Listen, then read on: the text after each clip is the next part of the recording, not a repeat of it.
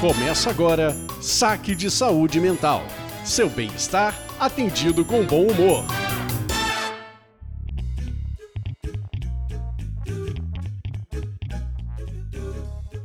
Olá, você está no Saque de Saúde Mental, o podcast que você pode ouvir quietinho, gostosinho numa rede ou caída no sofá. Eu sou a Lisandra Brandani. E eu sou a Bianca Dalmaso e bem-vinda ao último episódio do nosso spin-off Pecados. Nem acredito que chegou ao fim. É que pra gente que inventa as coisas de um dia pro outro, ter uma pauta pré-estabelecida por sete semanas, sete quinzenas, é um tanto difícil, porque no meio do caminho a gente vai tendo tantas ideias. Ai, vamos fazer isso, vamos fazer aquilo. Conversei com fulano, fulano topou participar do nosso podcast. E aí a gente tem que ficar esperando terminar pra gente poder botar tudo em prática, né? Mas, apesar do episódio de hoje de ser preguiça, nada de preguiça e bora seguir a gente lá no Instagram, arroba Saúde Mental lembrando que saúde é sem acento e nada de preguiça para deixar o seu comentário, seu like nas plataformas de podcast do tipo, sem preguiça para isso. Gente, é só mexer o dedinho. É, pode preguiça em vários contextos, mas no saque de saúde mental não pode. É isso aí, então solta a vinheta, produtor.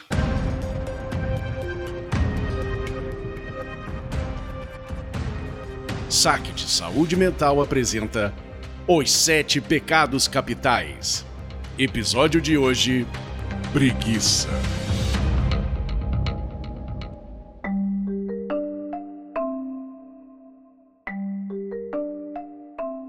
Atenção! Os casos que serão apresentados nesta série foram elaborados em uma inteligência artificial a pedido das nossas atendentes. Qualquer semelhança com a realidade é, de verdade, mera coincidência. Bianca, eu queria contar hoje o caso da Maria, que eu tô atendendo há uns oito meses. Ela chegou no consultório dizendo assim que ela sempre foi. Sabe aquele estereótipo da secretária padrão, daquela secretária proativa que resolve tudo e que dá conta de tudo. E de repente, né, quando ela chegou há oito meses atrás para terapia, ela vinha dizendo quanto que ela estava muito assim pouco motivada para fazer as coisas, para trabalhar. A produtividade dela estava super reduzida, uma sensação assim de preguiça para tudo e isso foi inclusive se estendendo até nos momentos dela de lazer, para outras coisas que ela gostava muito de fazer. É, mas em relação às atividades profissionais, isso ficou muito muito sério. E aí ela acha que isso está impactando negativamente a vida dela, porque as pessoas sempre aprenderam a contar com ela para tudo e ela não sente essa energia para corresponder a essas expectativas.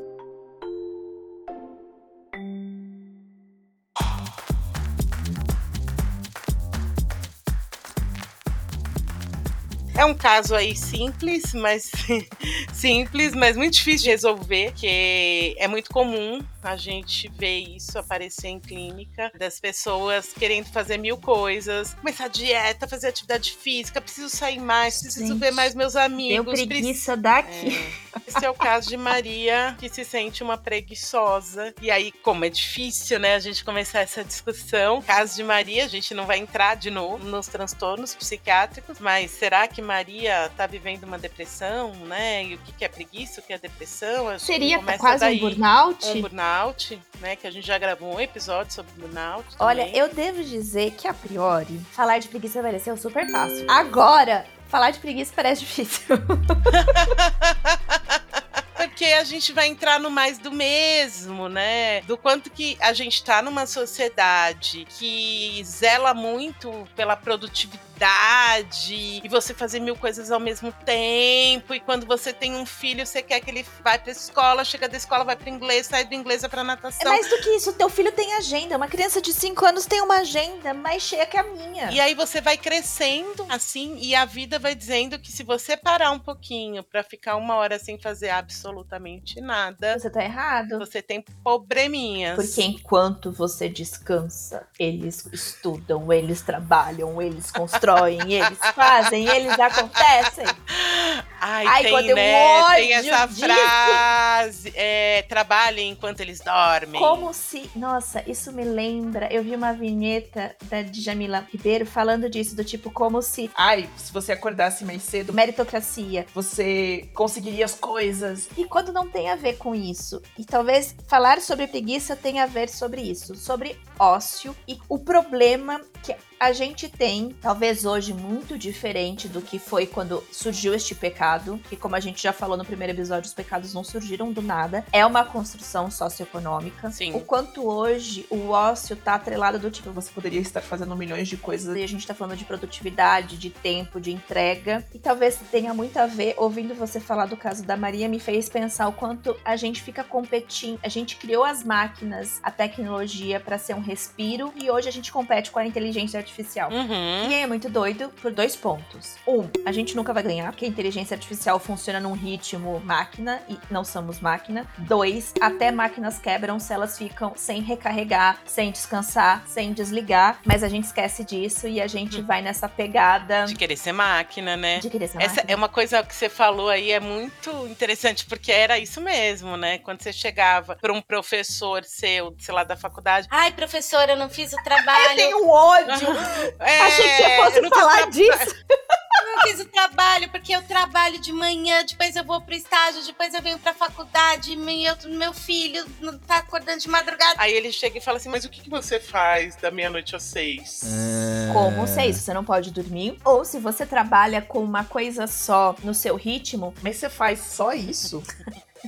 Mas ao mesmo tempo, eu acho que sim, e vocês vão ver que nesse episódio a gente vai falar muito sobre a importância de poder não fazer nada, sobre a importância de viver às vezes um vazio, de não ter nada que fazer e ficar bem com não ter nada que fazer. Mas tem um outro lado dessa questão que eu ouvi um podcast essa semana, e esse podcast estava falando acho que de uma entrevista da Xuxa, e que a Xuxa virou e numa outra entrevista falou assim: "Ai, é o insight da entrevista da entrevista. é, insight da entrevista é aquela coisa infinita, mas que a Xuxa em algum momento diz assim: Eu me arrependo de não ter transado mais na vida. Nossa, deprimi aqui. Mas você sabe que eu tava discutindo isso com uma paciente essa semana. No caso dela, é um caso de depressão, mas é isso, né? Todo dia a pessoa fala. Essa semana eu vou pra academia, eu vou acordar, eu vou passear no parque com o cachorro, eu vou não sei o que. Aí chega no dia seguinte, ela fala: Ai, amanhã eu faço, porque a vida é longa, eu posso ter a vida inteira pra fazer isso. Amanhã, amanhã. Aí, ai, vamos transar. Ai, amanhã a gente transa, hoje eu tô cansado. Só que quando a gente vê, passou um ano.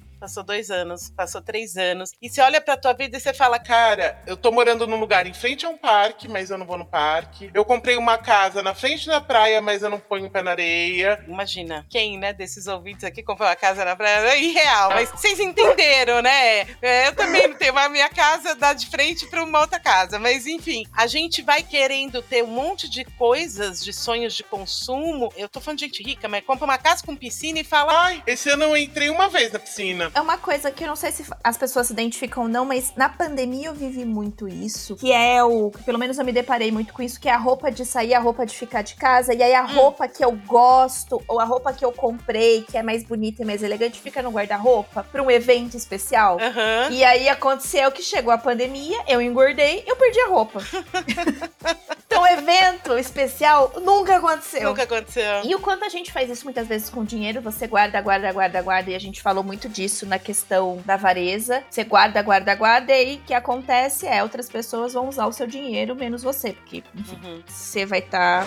E o que eu tô querendo dizer é que esta preguiça do amanhã eu faço, amanhã eu faço, amanhã eu faço, pra coisas. É engraçado, nós que somos coxinha, né? A gente que é certinho, a gente não deixa pra amanhã muitas coisas de trabalho. Tem que trabalhar, eu vou acordar às seis da manhã. Tem que entregar o relatório que o chefe pediu e, e o deadline, a data final é hoje, eu vou entregar hoje. Então, para as coisas que são chatas. Nem que eu vire a madrugada fazendo. A é. gente faz. Só que aí quando é uma coisa assim, que não é pra ninguém, que não tem obrigação, que não tem, então é ir, sei lá, pra um cinema, é passear no parque, é transar, é não sei o quê. Ah, não tem ninguém me cobrando. Amanhã, amanhã. E é isso, né? Eu acho que esse é o grande assim, se a preguiça tem um problema, eu acho que é esse, porque a gente nesse momento se sente eterno. A gente sente que a gente tem uma vida e a gente Sim. não tem. Eu sou o tipo de pessoa, Bianca, usando seu exemplo, sou este tipo de pessoa. Se eu comprei uma roupa que eu gostei muito, eu tiro a minha, ponho a nova no provador, ponho a velha na sacola e saio da loja vestida. Eu sou essa pessoa. Eu estou tentando ser essa pessoa pós-pandemia. Isso, a pandemia me levou roupas, sapatos que eu não consegui usar. Mas eu acho que a gente não é indulgente com a gente. E aí me faz lembrar do episódio da luxúria que a gente falou, dessa questão, quanto para algumas pessoas este olhar pra si é muito fácil, mas pra outras é tão difícil. E, e é isso, acho que a gente vem numa questão social de olhar pra isso como feio. Como assim você desmarcou tudo e não fez nada? Não lavou uma louça, não lavou uma roupa, não foi, sei lá, fazer qualquer coisa. Você ficou vendo o pôr do sol. Uhum. Ousas não ser produtivo? Pois é. Porque se você pensar historicamente, vamos voltar lá do período onde a gente não tinha luz elétrica, é, o que que acontecia? As pessoas jantavam antes de escurecer, e quando escurecia, as pessoas ou iam em volta, sei lá, do sofá ou da lareira, ou acendiam uma vela, liam um livro,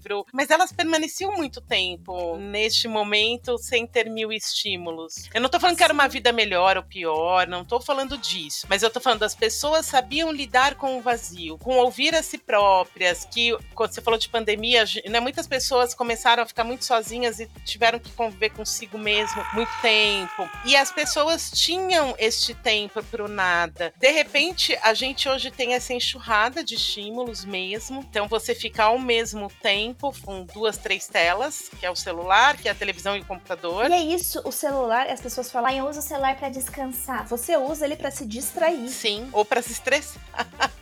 Volta pra Pra passar ira. raiva. Pra passar raiva, né?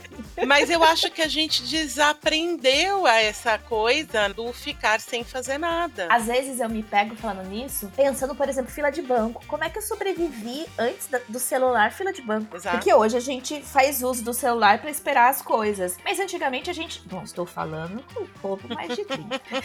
Enfim, e aí eu acho que eu e a Bianca estamos vindo aqui, né, amiguinhos?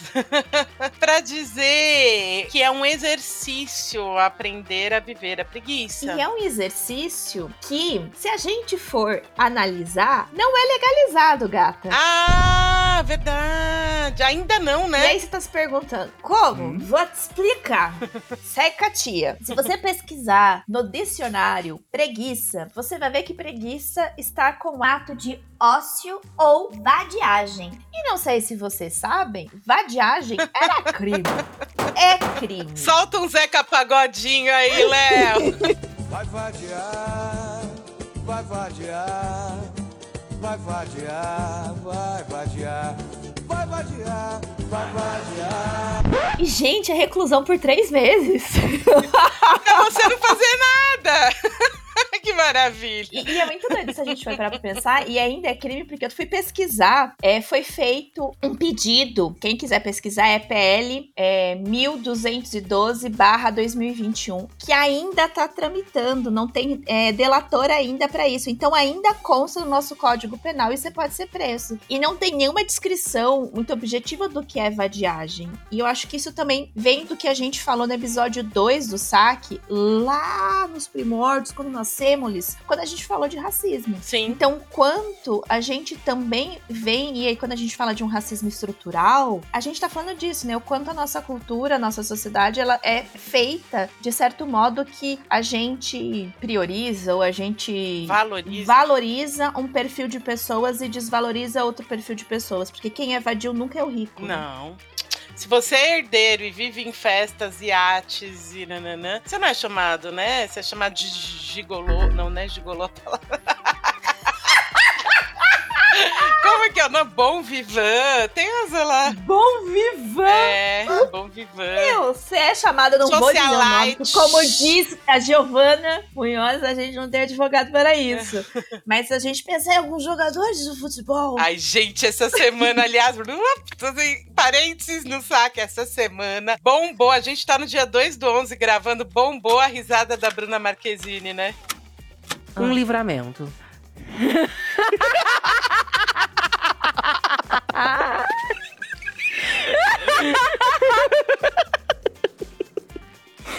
um livramento? É. Primeira coisa, primeira, primeira coisa. É, a gargalhada. livramento, né? Ai, ah, eu queria dar essa gargalhada também.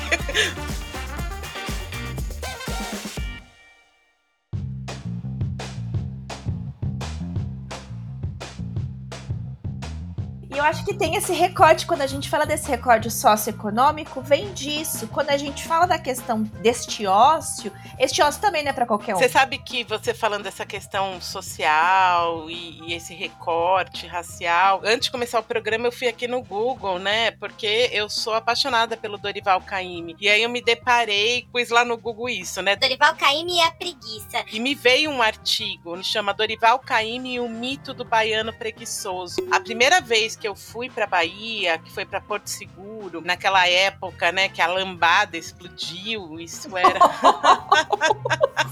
Isso era mil,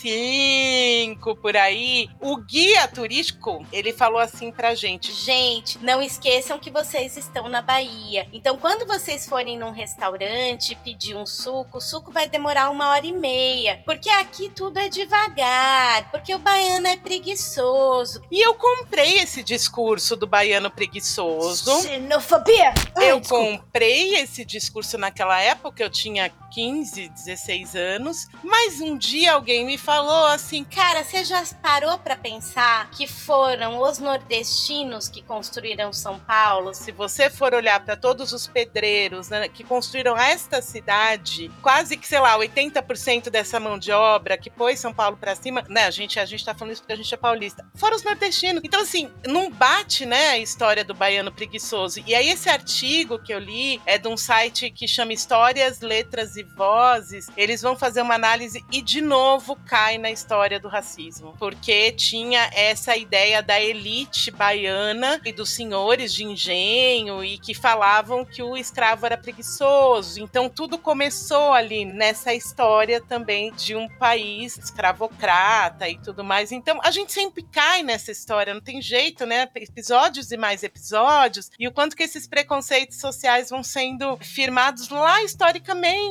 e a gente nem olha para isso. E aí a gente vai aceitando como se fosse, sei lá, um, um fato real, ou a gente leva do tipo, ai, é piada, é humor, mas da onde vem? E, e talvez a ideia do saque, ou da gente poder discutir sobre preguiça, é a gente parar pra pensar e analisar isso com outro olhar. Do tipo, por que talvez o ócio seja uma coisa tão ruim? Dois, por que a gente será apressado, pensando quem mora em São Paulo, a gente funciona num ritmo, por isso que a gente quebra. Quebra em que sentido? A gente adoece psicologicamente, emocionalmente. A gente tá falando de um adoecimento mental. Sim. E- E é por isso que a gente tem índices de transtorno de ansiedade compatível com países em guerra. Transtorno de ansiedade em São Paulo, na cidade de São Paulo, é jogar uma pedrinha, você vai encontrar no mínimo três, quatro pessoas trocando receita. Do tipo, o que faz pra lidar com a ansiedade. Porque é isso, do tipo, Ai, mas você só faz uma coisa? Você não acorda às quatro da manhã pra fazer academia às cinco da manhã, pra depois. E, né, e aí você trabalhar e depois você. Aham. E a gente começa, sei lá, quando a gente sai de São Paulo e a gente vai pra Minas, a gente vai pra Bahia, a gente vai pra outros lugares e a gente vai com essa perspectiva.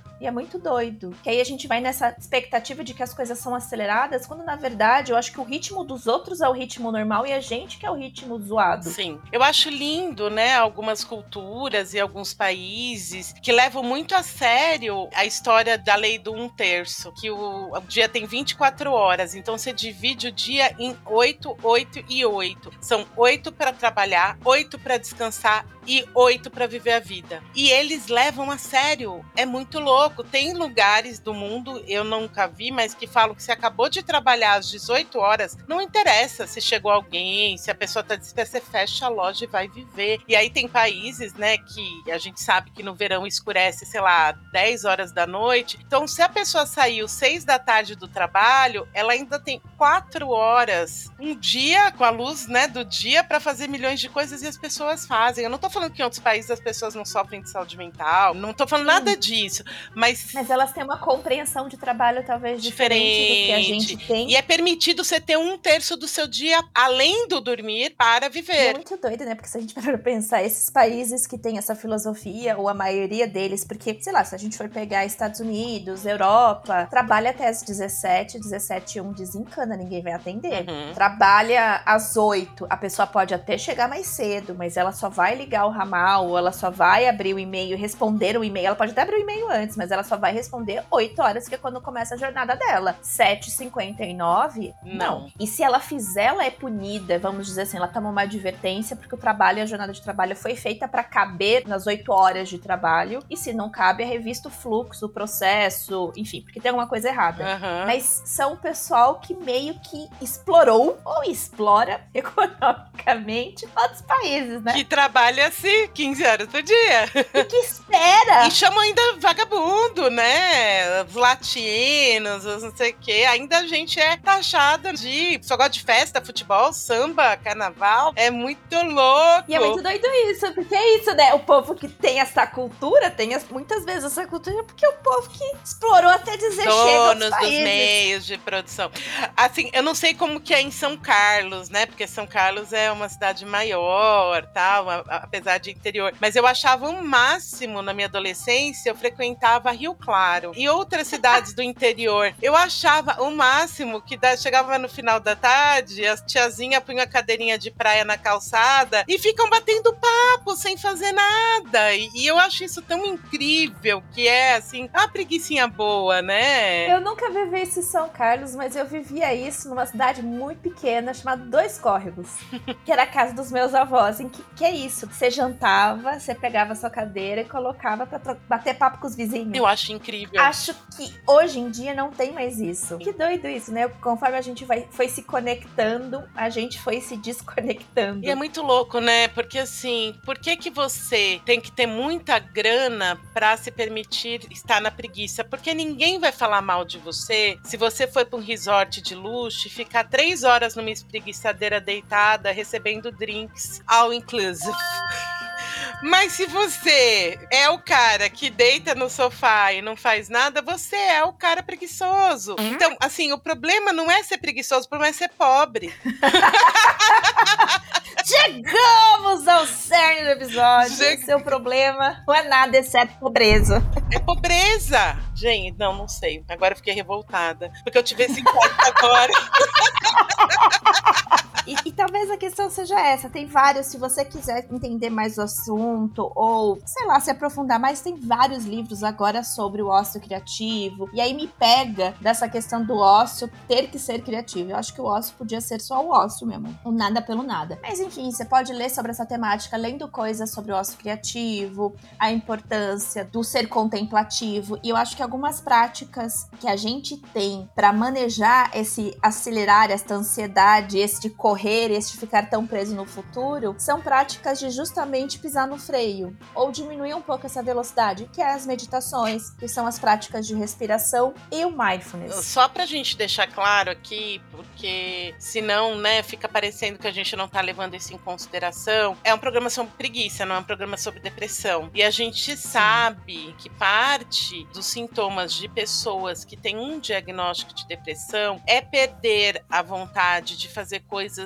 que antes davam prazer, né? Ou fazer as tarefas básicas, às vezes, do dia a dia, de não conseguir, às vezes, sair da cama. Claro que tem pessoas que estão trabalhando do seu lado que estão com depressão. Não tô falando que o deprimido também é só o que tá na cama ali prostrado, mas assim, essa falta de motivação que pode ser o caso da Maria, pode ter um diagnóstico por trás. E aí, nesse caso, parte também do processo de terapia é incentivando esta pessoa a voltar a ter acesso a ambientes onde ela tenha é, relações sociais significativas, acolhedoras, fazer atividades que são potencializadoras de dar prazer, lutar um pouco contra essa questão do ficar prostrado. Então a gente não está autorizando a preguiça a qualquer circunstância. A preguiça está autorizada, mas a gente entende que ela não se estende a qualquer falta de motivação. A gente tem que analisar o que que tá te desmotivando nessa vida. E talvez é isso, você ter momentos pra curtir não fazer nada e talvez se permitir não ter nada programado. Porque eu também vejo pessoas, sei lá, que vão curtir férias e tem uma agenda que é quase como se estivesse trabalhando. Do tipo, aí eu preciso fazer A, B, C, D. E eu entendo que você quer aproveitar ao máximo, mas também se permitir estar ali pra aproveitar é importante. E não só férias, mas também imaginar, sei lá, final de semana. Tipo, eu entendo que as pessoas querem aproveitar o máximo até a última gota, mas o quanto a gente também fica preso nessa questão do tipo, ai, tenho que levantar, sei lá, às 8, porque eu preciso fazer tal coisa, depois às 9 eu vou fazer tal coisa, depois às 10 e meia. Que momento você tem pra, pra se perder e se encontrar, pensar na morte da bezerra? Tipo, de nada. Sim, mas aí eu ia falar disso quando você me perguntasse aonde tá a minha preguiça. Mas eu acho que minha É. preguiça tem justamente. Quer dizer, eu tenho preguiça de tudo, vai. Verdade seja dita, não vou mentir, eu sou uma baita preguiçosa. Mas assim, eu ia falar desta questão de viagem. Porque assim, eu moro em São Paulo. Tudo bem, eu circulo muito a cidade, mas eu não conheço a Pinacoteca. Eu nunca fui no Museu do Ipiranga depois da reforma. Eu fui no MASP uma vez na vida, só para uma palestra lá no subsolo, mas nunca subi para ver o acervo do MASP. Eu não faço nada. E aí, quando eu viajo, eu não sou a pessoa que tem roteiro. Eu saio andando e a gente vai descobrindo. Então, não tem esse planejamento. Você falou 8 da manhã, 9 da manhã, mas eu ando o dia inteiro e conheço a cidade inteira nos dias que eu tô lá. Eu conheço tudo. E aí eu fico pensando, por que, que a gente não é, né? Não é essa pessoa no dia a dia, na nossa cidade, que às vezes está ali a duas estações de metrô da gente. No meu caso, a Pinacoteca tá assim,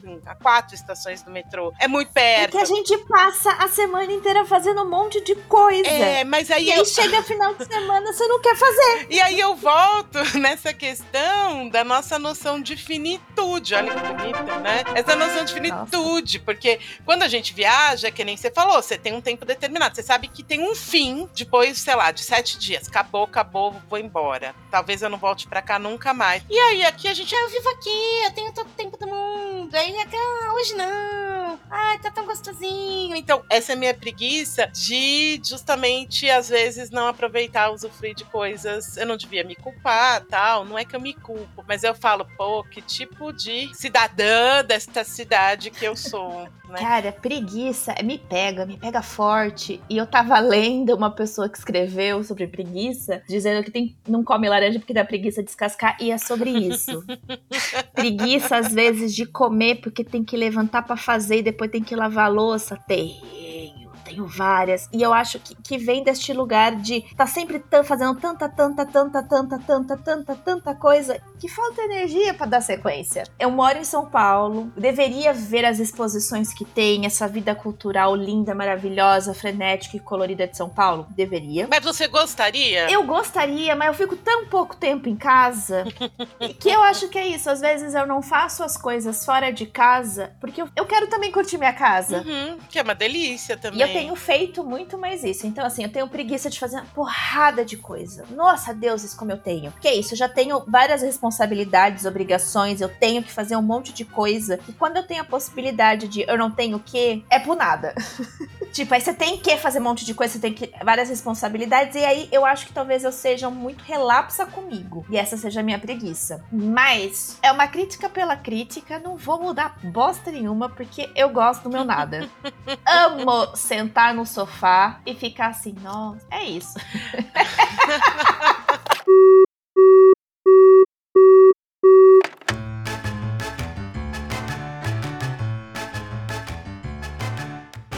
A gente chega ao fim aqui dessa nossa série dos Sete Pecados Capitais.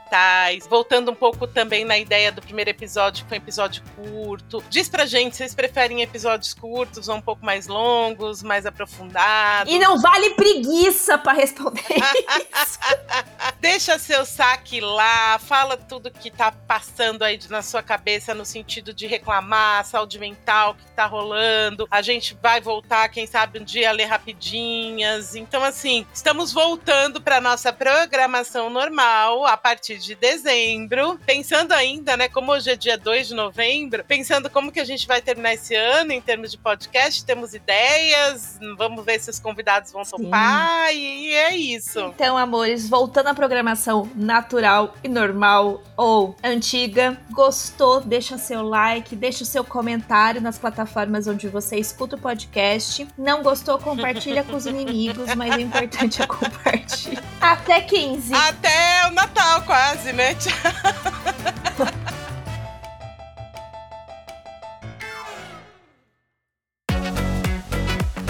Este podcast foi produzido por Siringe Conteúdo e Comunicação.